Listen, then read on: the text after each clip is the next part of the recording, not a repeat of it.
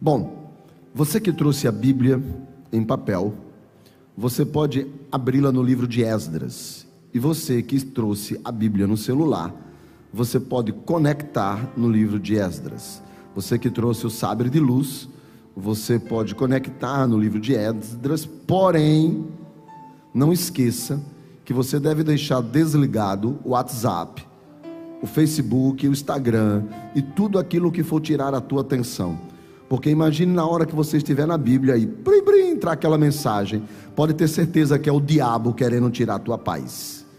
Então você bota no modo avião, desconecta e você vai, ok? Está pronto para poder estarmos juntos.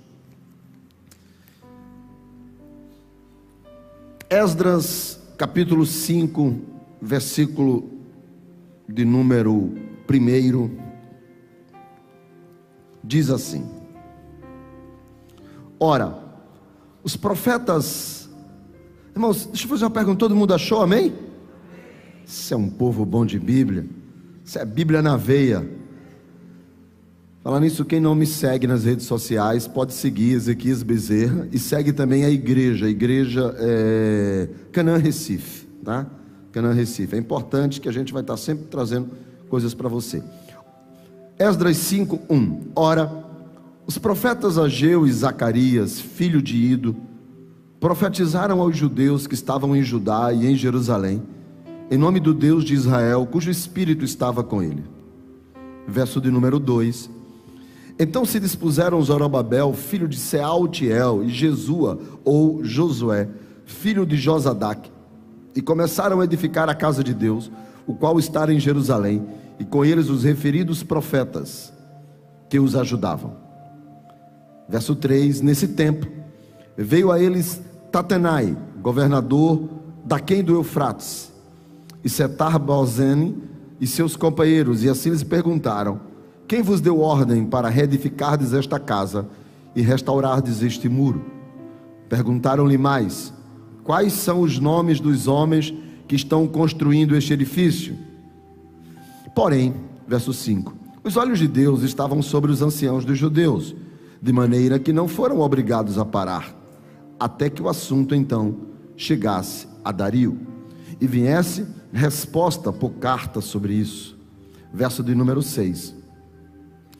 A cópia da carta de Tatenai, o governador da Quem do Eufrates, com Setar Bozenai e os seus companheiros, os afassarquitas, que estavam deste lado do rio, que foi enviado a Dário, na qual lhe deram a relação escrita do modo seguinte: Ao rei Dário, ou Dario, toda paz.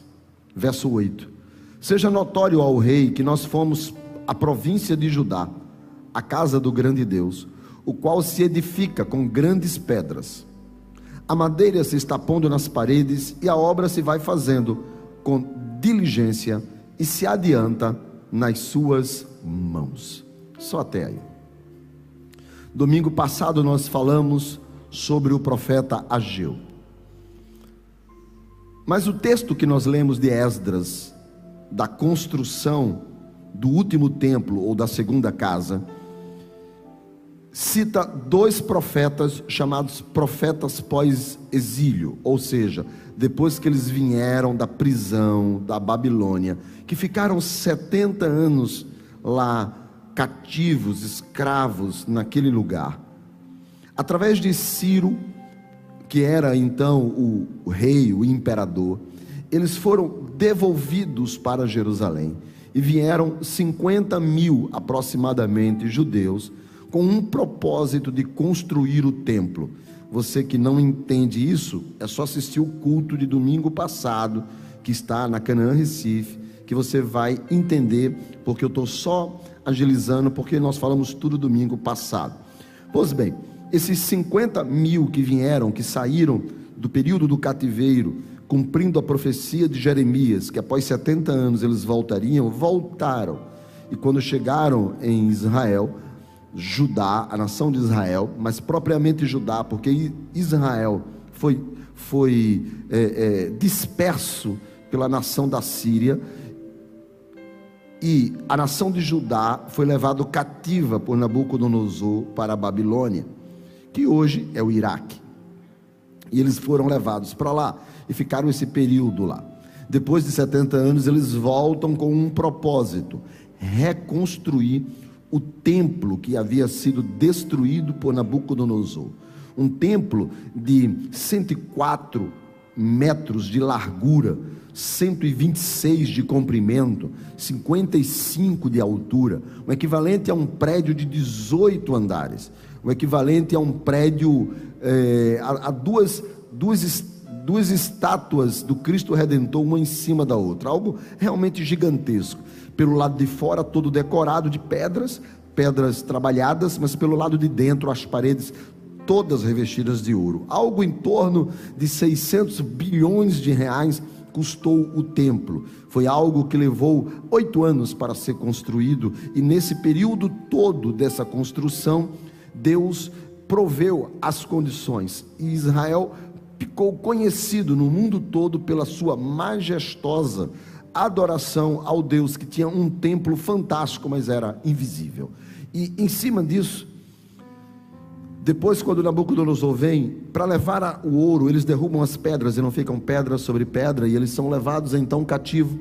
Mas 70 anos depois, eles voltam para Jerusalém, e eles voltam com o objetivo agora de reconstruir esse templo e restaurar o culto ao Deus eterno. A diferença é que quando eles são levados cativos, eles são levados cativos e o rei, então, naquela época, Israel era uma monarquia. Porém, depois desses 70 anos, nenhum rei mais é estabelecido em Israel. E agora Israel tem uma diarquia. Ou seja, duas pessoas comandam. E nós vamos ver no livro de Ageu e no livro de Zacarias que essas duas pessoas, e no próprio livro de Esdras, não é? Se chama Zorobabel e Josué. Zorobabel é um governador político, é um camarada que governa Israel, mas ele é um governador político. Enquanto que Josué é o sumo sacerdote. Mas esta diarquia, este comando de dois, já é uma tipificação. Isso você vai ver também em Zacarias no capítulo 6, que aponta para Cristo, que teria o tríplice ofício de rei, profeta e sacerdote. Essa diarquia, esse comando de duas pessoas, quando eles estão construindo o templo, ah, os adversários se levantam, porque um ano depois deles terem chegados a, a, a Jerusalém, e eles começarem a reconstruir o templo, não é? já não é um templo suntuoso como o de Salomão, é um templo que vai ter, é um quadrado que vai ter 30 por 30 por 30, então 30 de, de, de altura, 30 de largura, 30 de profundidade, e, e só pode ter pedra e madeira, não pode ter a glória que tinha antes, porque o projeto é apenas restaurar o culto. Restaura o templo e restaura o culto, não precisa dessa majestade toda, e até porque não tinha dinheiro para isso não é? Porque eles eram escravos e a Babilônia não liberou dinheiro. Então, eles automaticamente tinham que construir com pedras e madeira. E quando eles estão construindo, dois anos aproximadamente, estão ali um ano construindo, no segundo ano, vem o governador de toda a região. Imagine que essa ideia de governador era como se fosse alguém que administrasse. Por exemplo, o, o, o rei mandou o Sesbazar que foi o que trouxe, que desaparece logo no início da história, e aí aparece Zorobabel. Zorobabel como governador daquela cidade de Judá, de Jerusalém, daquela região. Mas havia um que era o governador de toda a região que estava além do rio Eufrates, porque tinha o rio Eufrates que separava o lado de lá e separava o lado de cá. E o lado de cá, toda essa região da além do Eufrates era governado sempre por alguém colocado pelo império babilônico, pelo império então agora medo-persa. E havia um homem lá. E foi enviado então um governador para aquela cidade, que neste caso era Zorobabel. Mas ele não comandava sozinho. Ele governava o povo junto com Josué, o sumo sacerdote, para que a diarquia, então, profética, pudesse acontecer. Quando eles estão construindo, o governador de toda aquela região manda parar a obra. E eles param a obra e e eles mandam uma carta que então já não é mais Ciro o governador, o, o, o, o imperador, agora já é um outro, e o outro fala assim: olha, manda parar realmente a obra. E a obra fica parado entre 14 e 16 anos aproximadamente, vamos falar 16 anos. 16 anos a obra está parada, até que Deus levanta os dois profetas, que é onde nós lemos em Esdras, Ageu e Zacarias. Ageu vai profetizar, porque Ageu a gente não sabe nada sobre ele a gente não sabe a sua origem, sabe que ele estava lá, sabe que ele, junto com Zacarias, ele foi criança, voltando na leva dos 50 mil, e agora já eram jovens adultos. E, e Ageu, de alguma forma, ele tem uma, uma, uma relação com o governador e com o sumo sacerdote. E ele chega lá e fala para o governador e para o sumo sacerdote que o povo está muito mais preocupado com as suas casas arrumadas do que com o templo que está em ruínas e Deus usa Ageu para animar, para instigar. E aí Zorobabel e Josué pedem perdão a Deus e começam a obra. Convoca o povo novamente e a obra de Deus recomeça. O templo recomeça. E eles começam a tocar a obra. Quando que Zacarias aparece? Eles estão tocando a obra, que foi exatamente o que nós ministramos domingo passado a glória da segunda casa será maior, é, minha é a prata, é meu ouro. Todas essas palavras foram dirigidas para Zorobabel e dirigidas para Josué.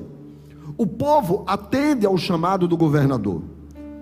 O povo atende ao chamado do sumo sacerdote e começam a trabalhar. Mas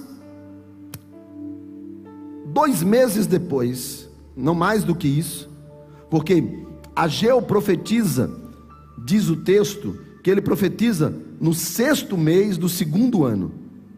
E Zacarias profetiza no oitavo mês do segundo ano do reinado de Dário. O texto de Zacarias 1 em 1 diz que foi no oitavo mês, ou seja, dois meses depois que Ageu profetiza para o governador e o sumo sacerdote. Agora vem uma profecia levada por Zacarias, não para os dois, mas para o povo. Enquanto que a profecia de Ageu é para o governador e o sumo sacerdote, a profecia de Zacarias é para o povo. Deus usa Ageu para profetizar para os líderes, e Deus usa Zacarias, que é um sacerdote, para profetizar para o povo. Por isso que o texto, quando você começa lendo Esdras, diz assim: que levantou-se dois profetas, Ageu e Zacarias, filho de Ido. É, é porque Ido era sacerdote que está na lista de Esdras, na lista de Neemias, e ele, como sacerdote, e não que Zacarias fosse filho, mas Zacarias na verdade é neto, porque o texto de um em um de Zacarias vai dizer que ele era filho de Baraquias, filho de Ido. Como naquela época não havia expressão neto, bisneto, tataraneto, então era filho, filho, filho do filho. E ele é sumo, e ele é sacerdote, então ele tem acesso a, a, a Josué, ele tem acesso a Zorobabel, mas Deus não usa ele para os governantes, porque Deus usou Ageu. Deus quer usar ele para o povo. E Deus usa ele para falar com as pessoas. Agora, por que que Deus usa ele para falar com as pessoas, já que Deus havia falado com o líder, Deus havia falado com, com Zorobabel através de Ageu e havia falado com Josué através de Ageu. Mas agora ele tem que falar com o povo. Por quê? Porque o Deus a quem nós servimos, ele é um Deus que quando ele fala, ele não fala só com um, ele fala com um e fala também com o outro. Sabe, às vezes eu chego, eu, ouvi pessoas dizer assim: Pastor, é, eu queria isso, isso e isso. Deus falou comigo. Foi meu filho, foi minha filha, foi. Então tá bom. No dia que Deus falar também comigo, aí a coisa acontece. Porque não adianta falar só com um, tem que falar com os dois. Agora, observe, por exemplo, que, por exemplo, outro dia desse eu falei para minha esposa, eu falei assim para ela, outro dia desse eu cheguei para ela e falei, filha, Deus falou comigo para a gente fazer isso, isso e isso. Ela olhou para mim e falou assim, e por que, que Deus não falou comigo? Eu falei, porque o cabeça da casa sou eu. Então a gente vai junto. Ele falou, mas e eu tenho que fazer? Tem que fazer. Mas Deus, Deus tem que falar comigo. Você sempre fala que Deus fala com os dois, mas nesse caso. eu sei que ela foi. E aí ela foi comigo. A gente tinha marcado para pedir perdão a um casal. Deus tinha dito para mim: olha, você vai lá para pedir perdão. E eu falei, Deus, mas eu não errei, quem errou foi eles. E Deus falou: eu não estou perguntando aqui quem foi que errou, eu estou mandando você ir pedir perdão. Eu falei, eu vou. O senhor está mandando, eu vou. Eu falei, filho, a gente vai lá, a gente vai lá pedir perdão. Ela falou, mas Deus não falou comigo. Eu falei, mas ele falou comigo, e a gente vai, vai os dois. E fomos nós dois pedir perdão lá, o casal. A gente marcou, cheguei lá e eu falei, olha, eu quero te pedir perdão, inclusive quero também perdoar vocês. Eu libero, vocês estão na bênção e tal, tudo, tá bom. Aí eh, foi uma bênção, o casal chorou, aquela coisa toda. Aí ela foi falar. Aí eu estava num óleo, irmão, numa graça. E ela, sim, mas vocês fizeram isso, fizeram aquilo. E rasgou a lenha. Falei, Jesus amado, o que é que está acontecendo aqui? Aí cheguei em casa falar com ela. Falou, filha, ela falou, eu fui em obediência, mas eu falei, Deus falou com você, não falou comigo. Então, irmão, eu coloquei tudo para fora. o Deus a quem nós servimos é um Deus que fala.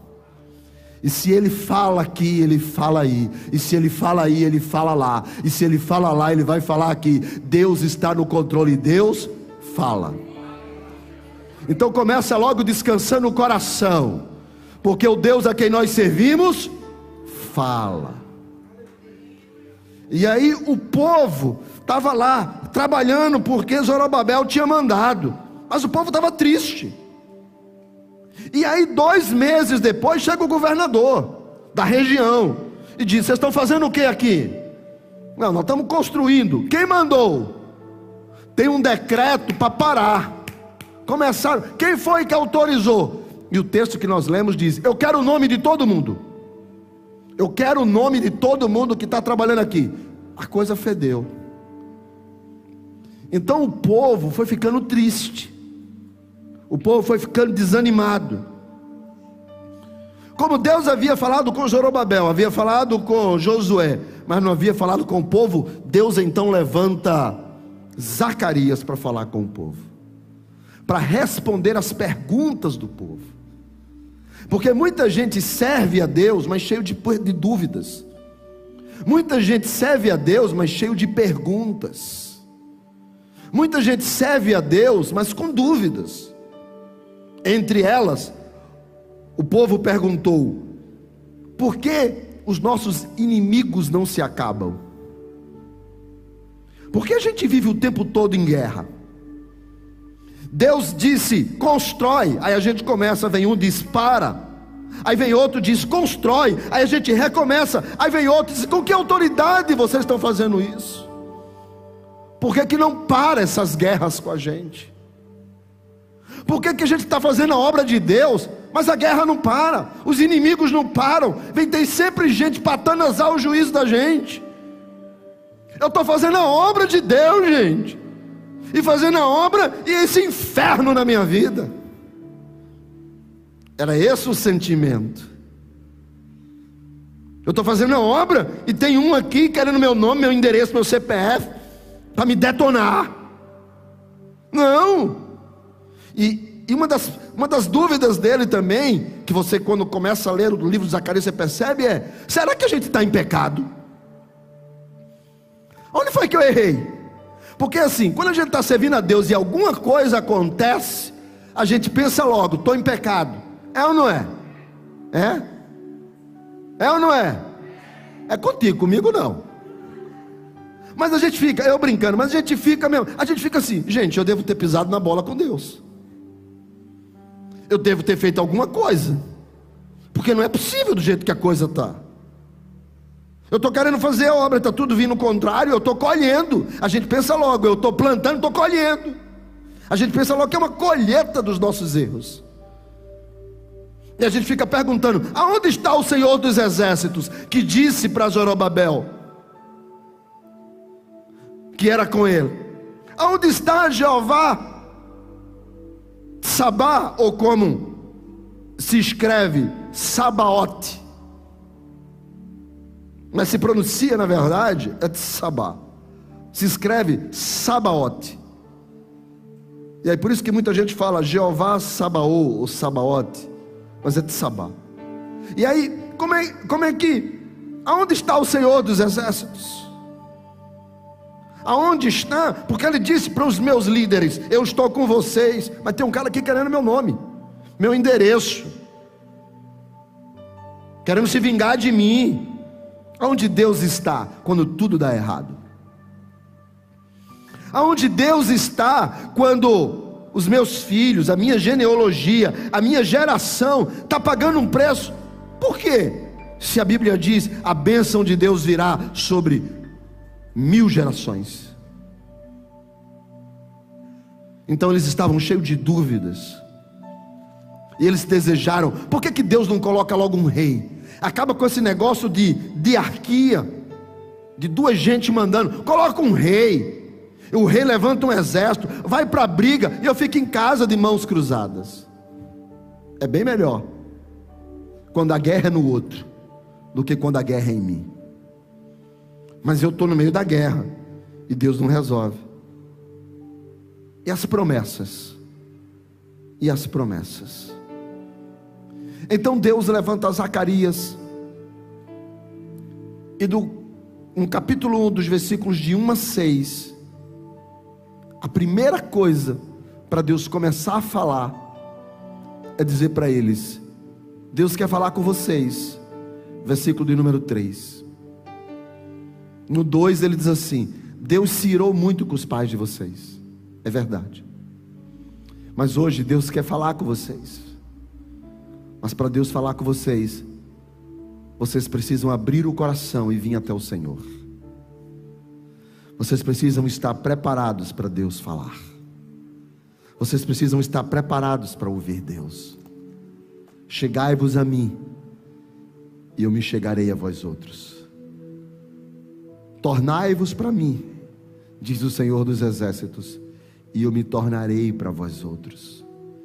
Abra o vosso coração, se vocês querem ouvir. Se vocês querem de fato aceitar estejam dispostos a entender o que Deus vai falar. Porque às vezes Deus quer falar, mas a gente só quer aceitar o que a gente quer. Às vezes Deus está dando uma direção, mas a gente quer o que a gente quer. E por isso que a gente não ouve Deus. E Deus está dizendo: se vocês decidirem me ouvir, eu estou disposto a falar. Não sejam como os vossos pais, verso de número 4, que fecharam os ouvidos para os profetas, que decidiram andar pelos seus próprios caminhos, enquanto que eu falava, eles iam por uma outra direção. Mas se vocês querem mesmo, vocês podem me ouvir. Se vocês desejam mesmo, porque vocês não são a geração que passou, a geração que passou, passou. Deixa para lá. Eu quero que vocês se arrependam e vocês me ouçam. E diz o verso 6: que eles disseram: Sim, nós nos arrependemos. Pode falar, Senhor dos Exércitos. Então um dia, Zacarias está dormindo e ele é levado em um sono profundo e ele tem uma visão. Algumas versões diz que ele está em um canto, outros diz que ele está deitado, outros diz que ele está, ele é despertado do sono. Mas o que importa é que Deus dá a ele oito visões. E o capítulo 1, preste bem atenção no que eu vou lhe dizer, preste bem atenção, porque nós vamos estudar hoje 14 capítulos. Eu lhe prometo que a gente sai à meia-noite. Já que todo mundo ficou calado, Estou brincando. 14 capítulos. Mas os 14 capítulos são divididos em duas partes. Quantas eu falei? De 1 a 8, Deus vai responder o povo. De 9 a 14, Deus vai falar para o povo que se eles cumprirem o propósito que está estabelecido de 1 a 8, Deus tem promessas para eles de 9 a 14. Deus está dizendo, Deus vai falar com o povo e vai dizer o seguinte: Vocês vieram para Jerusalém para construir um templo, para restabelecer o culto. E isso é um propósito que vocês têm que cumprir. Agora, se vocês cumprirem esse propósito, eu tenho algo para vocês que transcende o que vocês estão esperando. E eu vou falar para vocês de 9 a 14. Ou seja, o livro de Zacarias é dividido em duas partes, de 1 a 8, de 9 a 14. De 1 a 8, o povo arrependido, Deus vai dar para Zacarias oito visões. A primeira visão é a visão dos cavalos. Deus dá para eles uma visão que ele, Deus bota quatro cavalos ou esses cavalos, claro, montados por cavaleiros, mas cavalos vermelhos, cavalos baios, cavalos brancos. Começa a partir do verso de número 7. E Deus dá para eles quatro, oito visões, das quais a primeira é sobre os quatro cavalos. Nessa visão dos quatro cavalos, Deus está respondendo, como todas as oito visões, as perguntas que eles fazem. Mas no primeiro momento, eles estão pensando que Deus está com raiva ainda, que as coisas não estão dando certo porque Deus está com raiva, que as coisas não estão funcionando porque Deus está castigando eles. Quem aqui, quando alguma coisa está errada, a gente não acha que de uma certa forma é castigo de Deus? E a gente de alguma maneira está achando que Deus está nos punindo e, e, quando eles estão ali talhando pedras, é como se e, e, aparece alguém para dizer que é para parar. Eles, eles sentem que eles estão sendo punidos por Deus. Então eles dizem: Deus está indignado. Deus não aceita, que é o versículo de número 12. Deus está indignado com a gente. Deus não aceita isso. Sabe, essas coisas que estão acontecendo conosco, já fazem 70 anos que a gente vem penando e a gente vai continuar penando.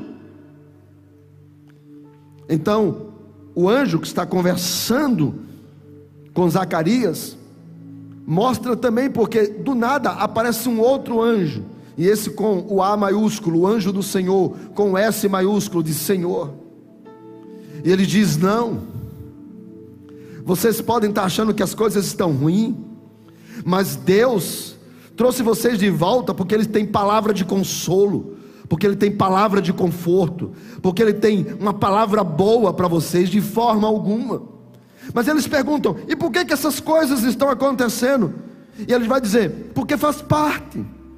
As coisas acontecem dessa forma porque faz parte. Carro bate, a gente adoece, a chuva entra dentro da casa que tem goteira. Essas coisas acontecem as pessoas se desentendem, essas coisas acontecem. Mas deixa eu te dizer uma coisa, que é os versos 15, 16 e 17. Quando Deus decide que a história muda, muda. Quando Deus decide que Ele vai construir o templo, o templo será construído. Deixa eu te falar, Deus tem vontade, Deus tem um querer, e Deus diz: Eu quero que a coisa mude. Há um querer de Deus, Há um querer de Deus. E, e, o verso 17 diz: Quando você clamar ao Senhor dos Exércitos, o querer de Deus entra em ação e ele vai transbordar as cidades. Coloque a cidade como você. Toda vez que estiver falando de cidade, que tiver de Jerusalém, que tiver de Judá, se coloque no lugar. Você é a habitação de Deus, você é a cidade de Deus, você é o lugar que Deus escolheu. Então, Deus está dizendo para aquele povo: Deixa eu dizer uma coisa para vocês. Pode parecer que as coisas estão ruins, pode parecer que as coisas estão complicadas, mas as coisas complicadas, elas não revelam o querer de Deus. O querer de Deus é que você seja abençoado. O querer de Deus é que dê certo a tua casa. O querer de Deus é que haja prosperidade sobre você. Esse é o querer de Deus para a sua vida. Não é porque as coisas estão erradas que Deus quer que elas estejam. Não é porque as coisas foram por um outro caminho que Deus quer que seja assim. O querer de Deus é outro. O querer de Deus é que a bênção dele transborde sobre você. Quem quer a, o transbordar das bênçãos de Deus, é só levantar a mão e dar um glória. Só que o povo não deu um glória. O povo olhou e falou assim: Mas e, e sobre o rei? Porque mandaram uma carta para lá. Dario pode mandar que a gente pare a obra. Nós, nós, nós estamos aqui fazendo a obra de Deus. Mas Dario pode dizer: para a obra. E como é que fica? Então Deus dá para Zacarias a visão dos quatro chifres. Pastor, como é que pode cavalo chifre? Pois é, pelo menos era o que eles entendiam. Deus está dando baseado no que eles entendiam.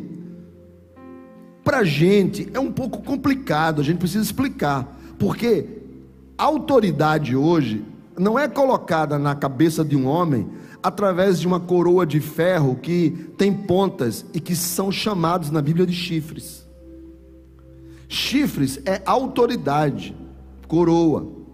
No sacerdote era turbante, no político era coroa. E a visão que eles tinham dessas coroas de ferro eram de pontas, e era a ideia do chifre. Então ele vai perguntar, ele pergunta: Você está vendo esses chifres? Ele vai dizer sim, no verso de número 19. São os chifres, são as autoridades, são os governos que levaram, dispersaram Israel, espalharam pelo mundo, levaram Judá cativo, dispersaram Judá, destruíram Jerusalém. São as autoridades, é o mesmo que a carta foi enviada. Ou seja, eu sei que a gente tem Deus conosco, mas tem autoridade acima da gente. Eu sei que nós temos Deus conosco, mas existem governos que comandam a gente. Eu sei que nós temos o Senhor dos exércitos conosco, mas o rei da Pérsia, o da Síria, o da Babilônia, e futuramente o da Grécia, porque ele já está vendo quatro. Aqui ele só está vivendo três, o quarto ainda vai vir. Isso quem estudou comigo, Daniel, sabe.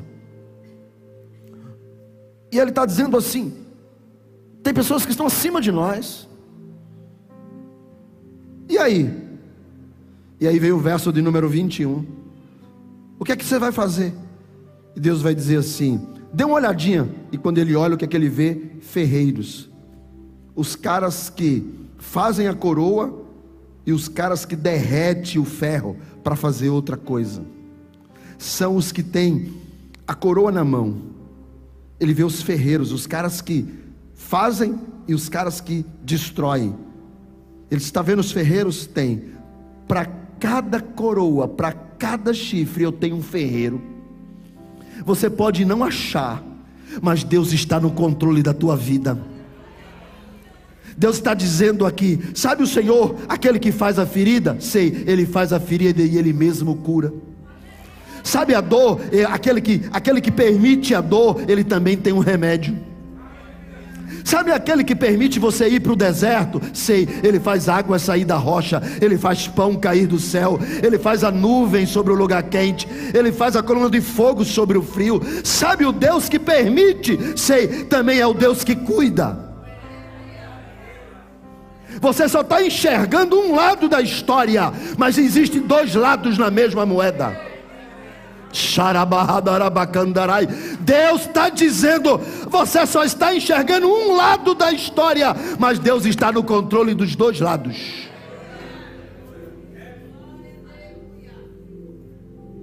Porque é Ele que fecha, mas é Ele, é Ele que tira reis e é Ele que estabelece, é Ele que põe e é Ele que os faz cair. Deus tem dois lados. Deus está dizendo: você só está vendo os chifres, mas eu também tenho os ferreiros. Eu estou no controle. Deus está dizendo para aquele povo: eu estou no controle. E vem a terceira visão. E a terceira visão a visão do capítulo 2, ele levanta novamente os olhos e ele vê uma pessoa com uma vara de medir, um cordão de medir, ele está medindo Jerusalém. Versículo de número 2, ele perguntou: para onde ele vai? Para aquele rapaz vai? E ele disse: Eu estou medindo Jerusalém. Eu quero saber a largura, quero saber o comprimento. Eu quero, eu estou medindo os muros de Jerusalém.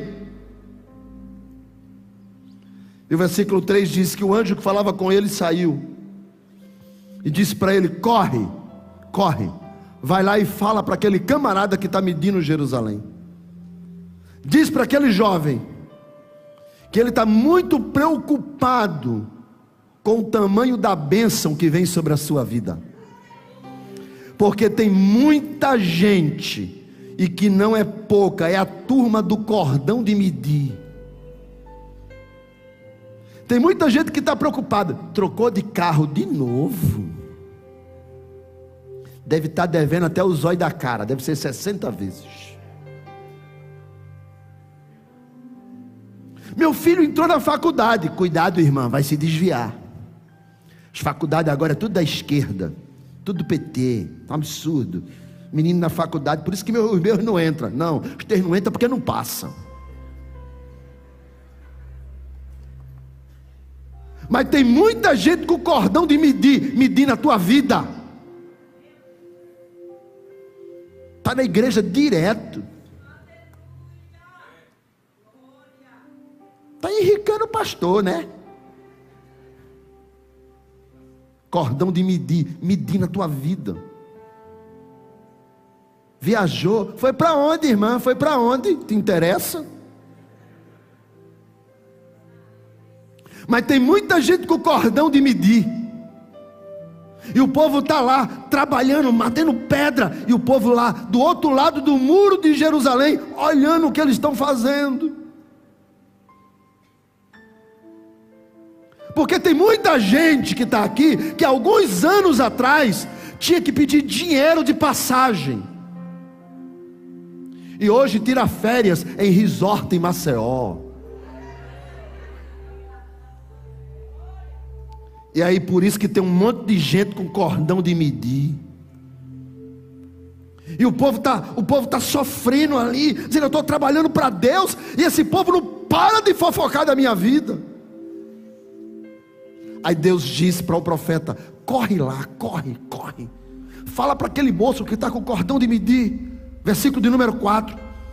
Diz para ele: que a minha cidade será habitada, e não vai ser pouco, e não vai ter muro, não vai ter nada que impeça a bênção de chegar, não vai ter nada que impeçam de as multidões entrarem, não vai ter nada que impeçam da minha glória ser sobre ele, da minha glória ser sobre ela. e o muro vai ser eu, eu serei um muro de fogo. Verso de número 5: Eu mesmo, Senhor, serei a bênção sobre você. Eu decido quem entra, eu decido quem sai, eu decido que vem, eu decido que vai. É o Senhor, decido sobre você. Pare de de estar. Pare, eu mesmo, olha só o que diz o versículo de número 5: Eu mesmo serei a glória no meio da sua vida. Quando olharem para você com cordão de medir, sabe o que vão ver? A glória de Deus sobre a sua vida. Pode alguma coisa boa vir de Nazaré? Pode alguma coisa boa vir de Cavaleiro? Pode alguma coisa boa vir de lá? Pode, porque a glória do Senhor está conosco. Deus está dizendo: diga para esse povo que está talhando pedra, que não tenha medo, porque quando eu decidi abençoar, eu quero ver o capeta que impede. Quando eu decidi abrir a porta, eu quero ver quem tem a chave para fechar. Quando eu decidi colocar um caminho no meio do mar, você vai passar, e quem morre é aquele que está com o cordão de medir no meio da água. Eu sou o Senhor no meio de vocês.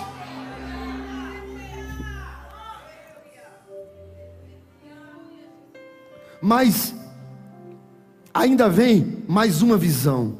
a quarta visão. A quarta visão, ele vê o, o sumo sacerdote Josué, é quase, uma cena de tribunal. O Senhor está, ele está diante do Senhor, mas do lado dele Satanás, o adversário.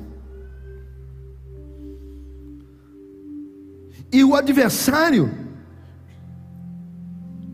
diz para ele e começa a se opor à bênção de Deus sobre a vida de Josué.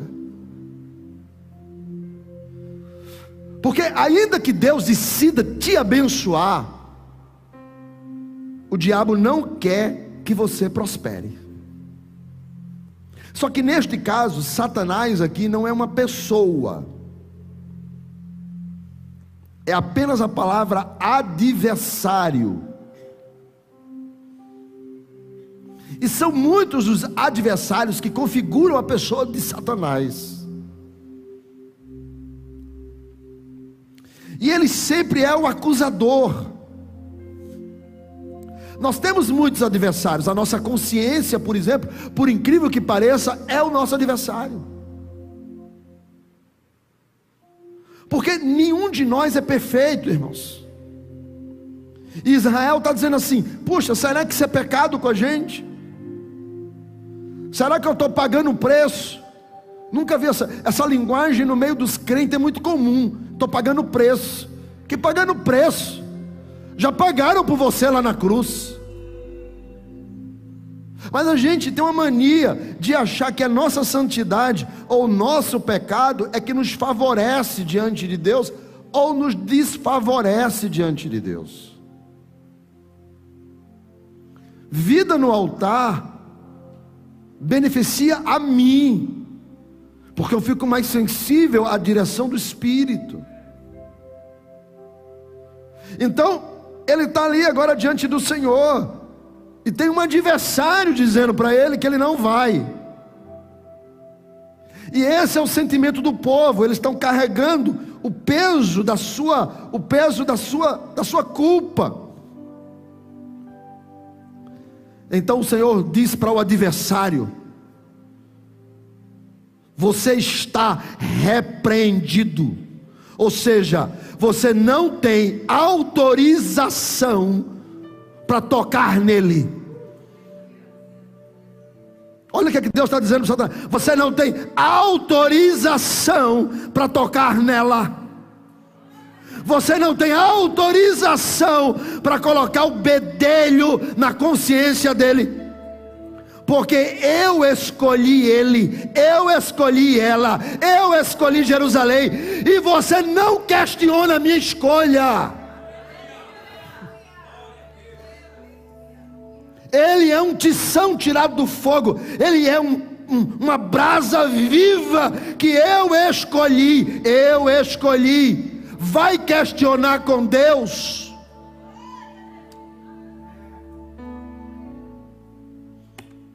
Vou fazer aquilo que todo pastor gosta e todo crente detesta. Olhe para a pessoa que está do seu lado e diga para ela: Você pode não gostar de mim, mas Deus me escolheu.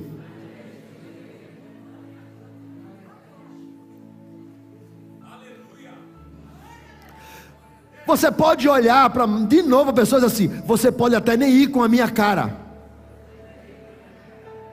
Mas Deus vai. E por isso eu não estou nem aí para tu.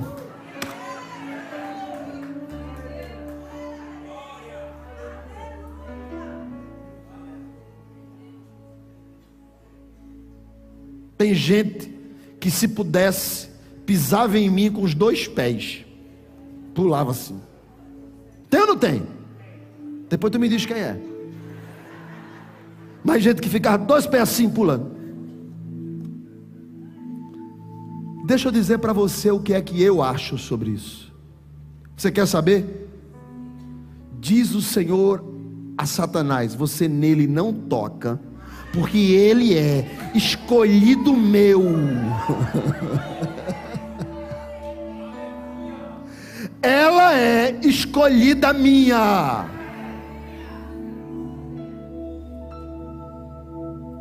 Se a consciência, roupa suja, aí Deus diz assim: é rapidinho, Anjo, vem cá, o que é?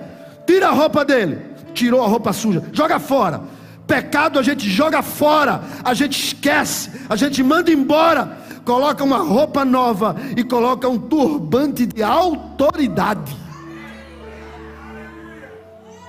Verso de número 5. Coloca um turbante de autoridade sobre a cabeça dele.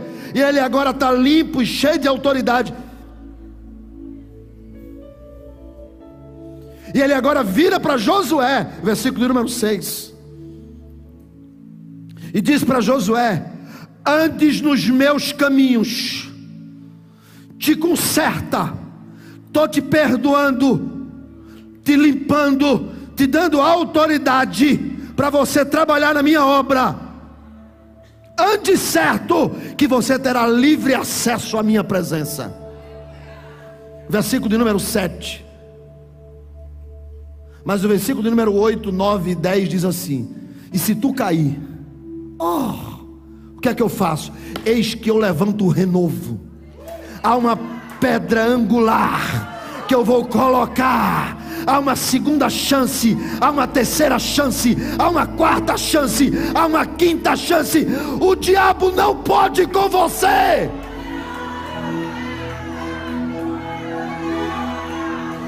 Meu Deus! Quando Deus escolhe, irmão, está escolhido.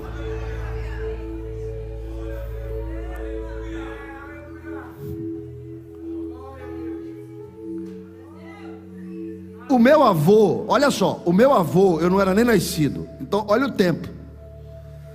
O meu avô conta que há muitos anos atrás, muitos anos atrás, havia uma época que as pessoas quando iam se batizar, elas vinham aqui na frente para dar testemunho de profissão de fé. Quem pegou isso? Gente, vocês são velho pra caramba. Mas eu também. O cara vinha na frente para poder pegar profissão de fé. E aí estava lá e tal. E tinha um camarada lá na igreja do meu avô, que era lá em Cavaleiro que, que assim, ele era aquele cara que servia a Deus, aí via um rabo de saia, ia para o bar, enchia a cara e tal. Aí dois meses depois, o cara estava de novo na igreja. Aí três meses depois, encontrava ele caído lá na esquina. Dois meses depois, o cara estava na igreja, na escola dominical, com a Bíblia debaixo do braço. Aí um dia ele foi pedir profissão de fé. Aí quem quer se batizar? Aí ele se levantou, ficou aqui na frente. Se eu, Aí o evangelista já conhecia e falou: irmãos, dois irmãos para aprovar. Ninguém. Porque tinha que pedir que duas pessoas dessem testemunho por ele. Ninguém. Pode sentar. Ele sentou. Três meses depois ele caiu de novo. Aí depois voltou para Jesus de novo. Aí uns quatro meses depois, batismo. Aí ele de novo lá. Irmão, quem quer dar testemunho de fé? Ninguém dava. Quem é contra? Ainda levantou um. Eu sou contra. Não precisa ter uma vida melhor com Deus e tal. Cada três meses eu vejo o irmão lá na feira ali de cavaleiro, cheio de cachaça. Ele abaixou a cabeça muito triste, foi embora, sentou-se. Passou um tempo, ele se firma na igreja, aí um ovo batismo de novo. Ele se levantou, veio aqui na frente. Porque deixa eu falar uma coisa para vocês, eu creio em profecia, amém? Aí ele levantou-se, tal levantou-se. Irmãos, quem quer dar testemunho de fé pelo irmão fulano? Ninguém levantou-se. Ele baixou a cabeça novamente. Quando ele deu o primeiro passo, uma irmã lá atrás bradou: Eu, o Senhor, dou testemunho por ele. Tenho visto quando ele diz: Senhor, me ajudes. Eu não consigo, mas o Senhor é o meu renovo a minha pedra forte, a minha rocha. Se o Senhor me sustentar, eu nunca mais caio. Essa tem sido a tua oração hoje. Eu digo que eu estabeleço os teus pés na rocha e tu nunca mais vai cair. Meu avô estava nesse culto e meu avô conta essa história. Meu avô já dormiu no Senhor já faz muitos anos. Eu não era nem nascido. Meu avô, eu adolescente, ouvindo essas histórias do meu avô, e meu avô disse: Sabe esse irmão? Se quem é? Ele disse: É o pastor Fulano de Tal. Porque ele contava essa história, porque esse irmão tornou-se o pastor daquela igreja. E ele disse: Sabe quem é esse irmão? Não, o pastor Fulano de Tal. E todas as vezes que eu via aquele pastor pregando, eu olhava e dizia assim: Esse é o ex-cachaceiro. Deus está dizendo: Eu sou o teu renovo. Eu sou a pedra que você se sustenta. Eu sou a tua fortaleza. Anda na minha presença. Eis que eu tiro a túnica manchada. Eis que eu coloco um turbante de autoridade. E se tu cair, eu te levanto de novo. Por quê? Porque eu quero. Eu quero. E Zacarias tem a quinta visão: um candelabro de ouro, que significa Israel, significa também a, a presença de Deus na terra. A princípio foi Israel, hoje a igreja. E a, as duas lideranças, Zorobabel e Josué, são as duas oliveiras.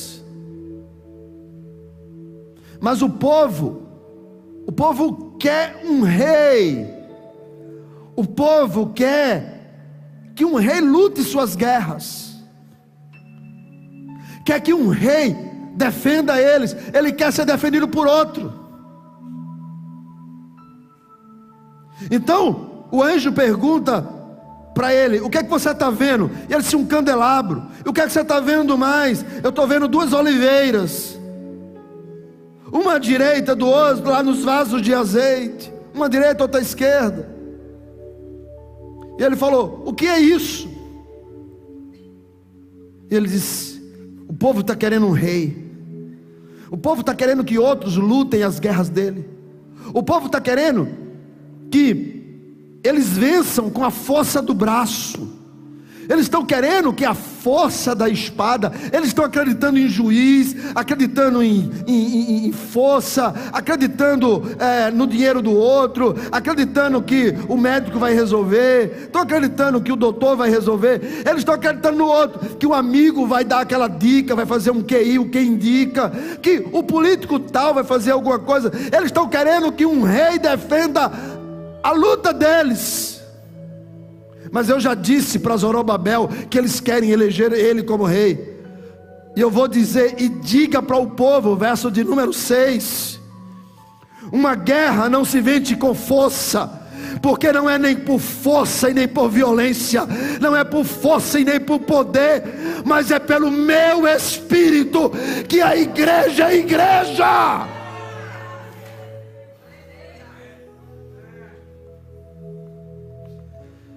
Pastor, estão querendo implantar uma linguagem neutra na igreja. precisamos entrar com uma ação. Hum.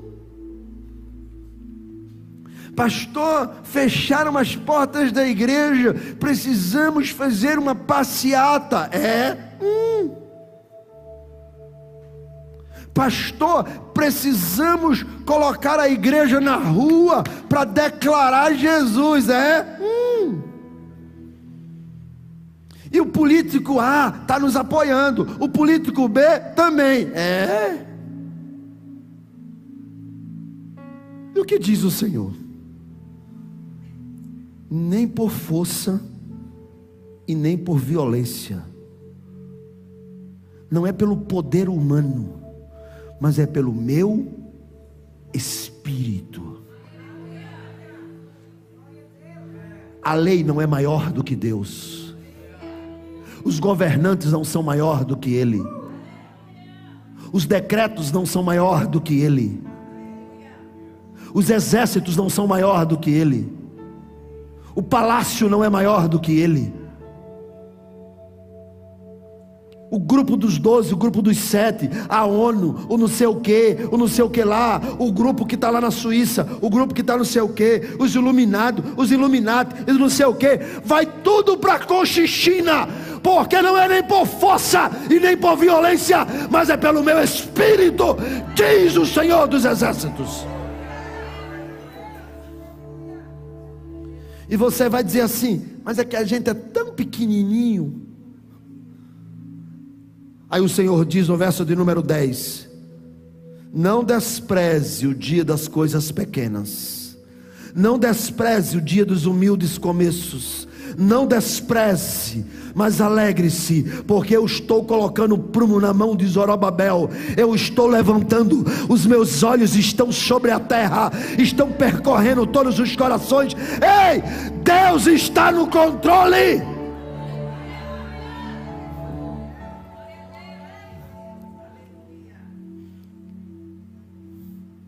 Às vezes, às vezes, minha, às vezes minha esposa, meus filhos, às vezes a gente está conversando assim, e olha essa notícia, olha essa outra, olha essa outra. E alguém diz assim para mim, e, e, às vezes um deles fala assim, pai, o senhor não fica nervoso, não? Eu? Por acaso Deus está dormindo? Por acaso Deus está ocupado com outras coisas que não está vendo isso? Por acaso o Senhor depende de força humana para agir. Por acaso Deus está dizendo assim: não estou nem aí, façam alguma coisa? Não, não, não é por força, não é por violência, mas é pelo meu espírito, diz o Senhor dos Exércitos. Pastor, os dias estão maus e vão ficar pior. Mas enquanto o diabo se levanta, a igreja segue caminhando, a igreja segue caminhando, a igreja segue caminhando, porque as portas do inferno não podem prevalecer. Irmãos, eu não sei você, mas eu creio na palavra. Eu não sei você, mas eu creio no Deus que disse para Zacarias: diga a esse povo que não adianta mandar carta para o rei da Pérsia, porque eu, o Senhor, estou com vocês. E ele levanta os olhos, e agora ele vê no capítulo 5, a sexta visão, um rolo voante um pergaminho que voa, um rolo voante, um pergaminho voando. E no verso 2 ele dá o tamanho: 10 por 5, 20 côvados e 10 côvados. Se um côvado tem mais ou menos 45 a 55, nós estamos falando aí de 10 por 5. Esse é o tamanho do Santo dos Santos. Aonde ficava a arca da aliança, aonde ficava a palavra, aonde ficava a lei. E o povo está dizendo: será que a gente vai voltar para aquela época do passado? Onde nós pecamos e fomos levados para o exílio? Porque o que eu mais estou vendo é gente dizendo que a igreja não é mais a mesma, que não tem mais pastor como antigamente. E se não tem pastor como antigamente, é porque não tem crente como antigamente. E eu vendo as pessoas reclamando, dizendo que o pecado entrou, que o pecado dominou, e o povo está com esse mesmo pensamento. Aí Deus dá uma visão para Zacarias, ele vê um rolo voando, e ele diz: O rolo entra na casa e corrige o ladrão, o rolo entra na casa contra aquele que jurou falsamente o rolo entra na casa contra aquele que pecou. Deixa eu te dizer uma coisa: Deus ainda tem a sua palavra, ainda tem rolo voando.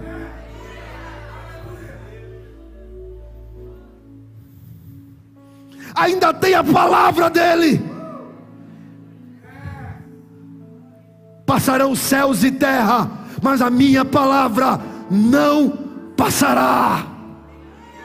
Igreja do Senhor na terra, ainda tem Bíblia. Xarabacandaraba sobre andarai.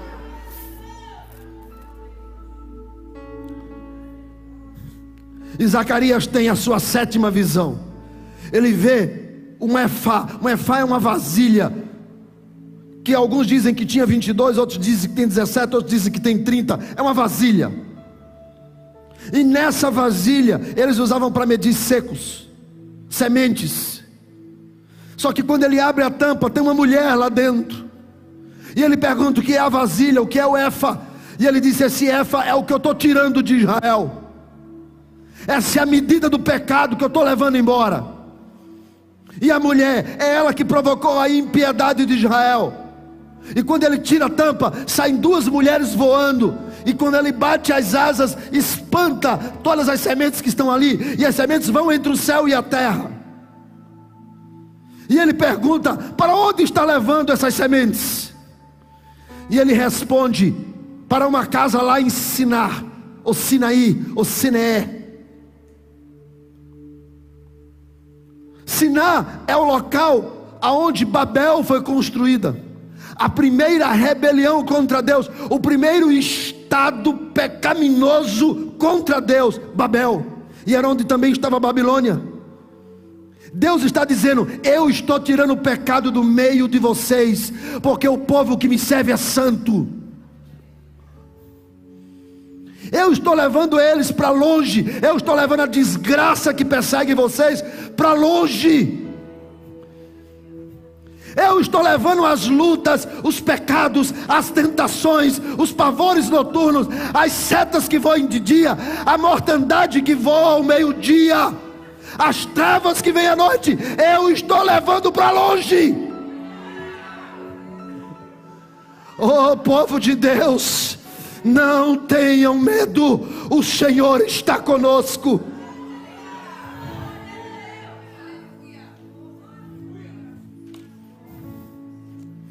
E chega a oitava visão.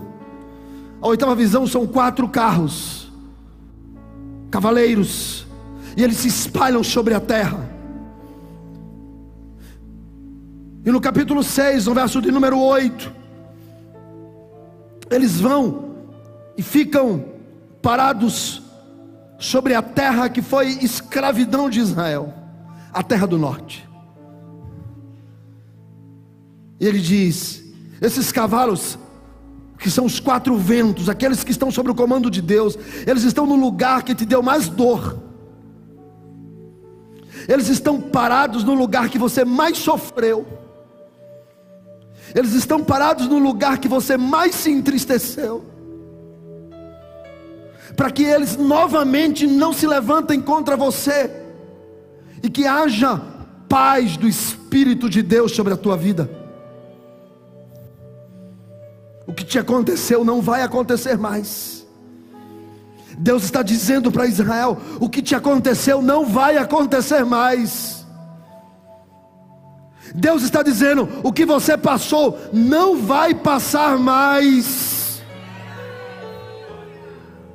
as setas que lançaram contra você não vão te alcançar mais.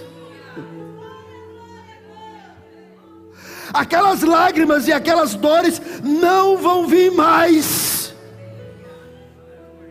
Deus está estabelecendo um tempo novo. E diz: e o Espírito repousa. E o Espírito repousa. Sabe o que é isso? Tempo novo de Deus Irmãos, eu estou empolgado. Tempo novo de Deus. Novo na minha casa, novo nessa igreja, novo nos ministérios, novo na sua vida, novo no seu relacionamento, novo, novo, novo.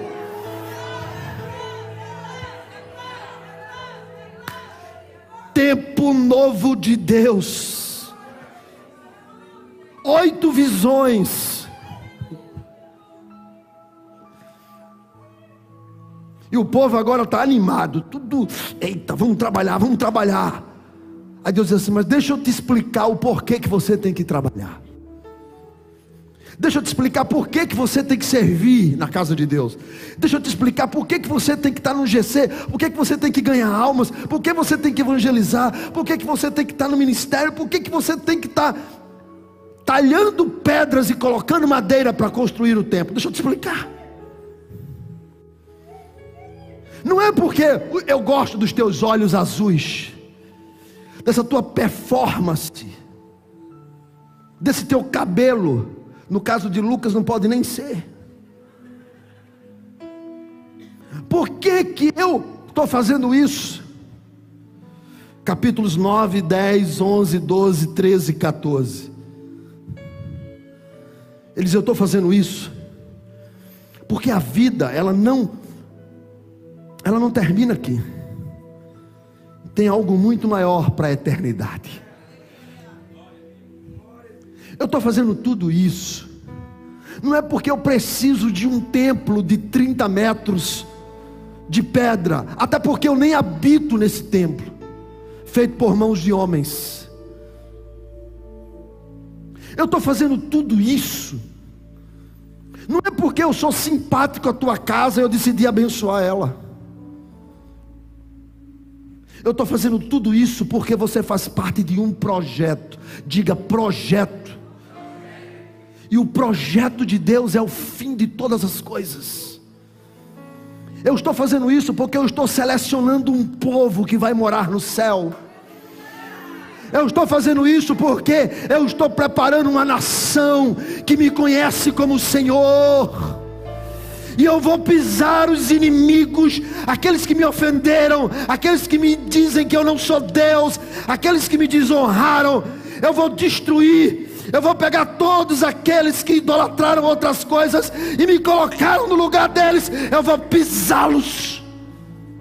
E vai, uma guerra, e vai haver uma guerra final no vale de Meguido e todos os povos se juntarão lá. Mas eu, Senhor, está tudo isso em Zacarias. Mas eu, Senhor, descerei. Sabe aquele rei que vai entrar na cidade montado em um jumentinho? Ele é o rei dos reis e ele vai voltar. Está tudo em Zacarias. Ele diz: ele vai ser vendido por 30 moedas. Ele vai ser traído na casa dos seus amigos. E quando ele for traído, ah, ferirei o pastor e dispensarei as ovelhas. Mas vai haver um dia em que todos os inimigos serão colocados debaixo dos pés, e ele virá e ele virá, está em Zacarias, e quando ele vir, ele pisará no Monte das Oliveiras, e o Monte das Oliveiras se abrirá em dois. Tudo no livro de Zacarias. E ele dizendo: Sabe por que isso vai acontecer? Não, porque haverá um dia em que este povo habitará em segurança. E Apocalipse capítulo 21 vai chamar de novo céu e nova terra há um propósito de Deus, e o propósito está além do rio. Há um propósito de Deus, e o propósito de Deus é o texto de Zacarias, está além do rio Eufrates, está muito além do rio Azul, como era conhecido o Eufrates. Há um propósito de Deus, e esse propósito é levar eu e você para a presença dEle. Há um propósito de Deus. Há um propósito. A nossa história não acaba aqui. A nossa história, a minha família não acaba aqui. O servir a Deus não acaba aqui. O que eu estou fazendo para Deus não é para receber uma recompensa aqui. E no capítulo 14 de Zacarias, a partir do verso de número 16, está escrito que todas as nações que vieram contra Jerusalém, que vieram para Jerusalém, elas vão subir de ano em ano. Para quê? para adorar o rei. Jeová Sabá, Jeová Sabaó, o Senhor dos exércitos, e elas virão para celebrar. Ele está dizendo: vai chegar um dia em que haverá festa de eternidade a eternidade. Pastor, o que é que eu estou fazendo aqui? Preparando a tua jornada para o céu. Não é sobre construir pedras, não é sobre paredes, não é sobre porta, não é sobre câmera, não é sobre pastor, não é sobre evangelista, não é sobre estas coisas daqui, é sobre construir a eternidade. Não fique achando, ó Israel, que é um templinho em cima de um monte. É muito mais o que Deus tem preparado para nós. Não fique pensando, Zé Carlos, que é sobre paredes do C3. Deus tem muito mais para nós. É sobre eternidade. Não é sobre os homens, Bruno. Não é sobre GC. Não, não é sobre culto, Paulo. Não, não é sobre isso. Não é sobre MI. Não. Isso é o que nós estamos construindo. Mas o que Deus está construindo é a eternidade para nós. Quando eu coloco a mão na massa, eu estou fazendo aqui, mas há muito mais além do rio. Depois do rio, depois do Eufrates, depois dele, há muito mais. Há muito mais. Fique de pé.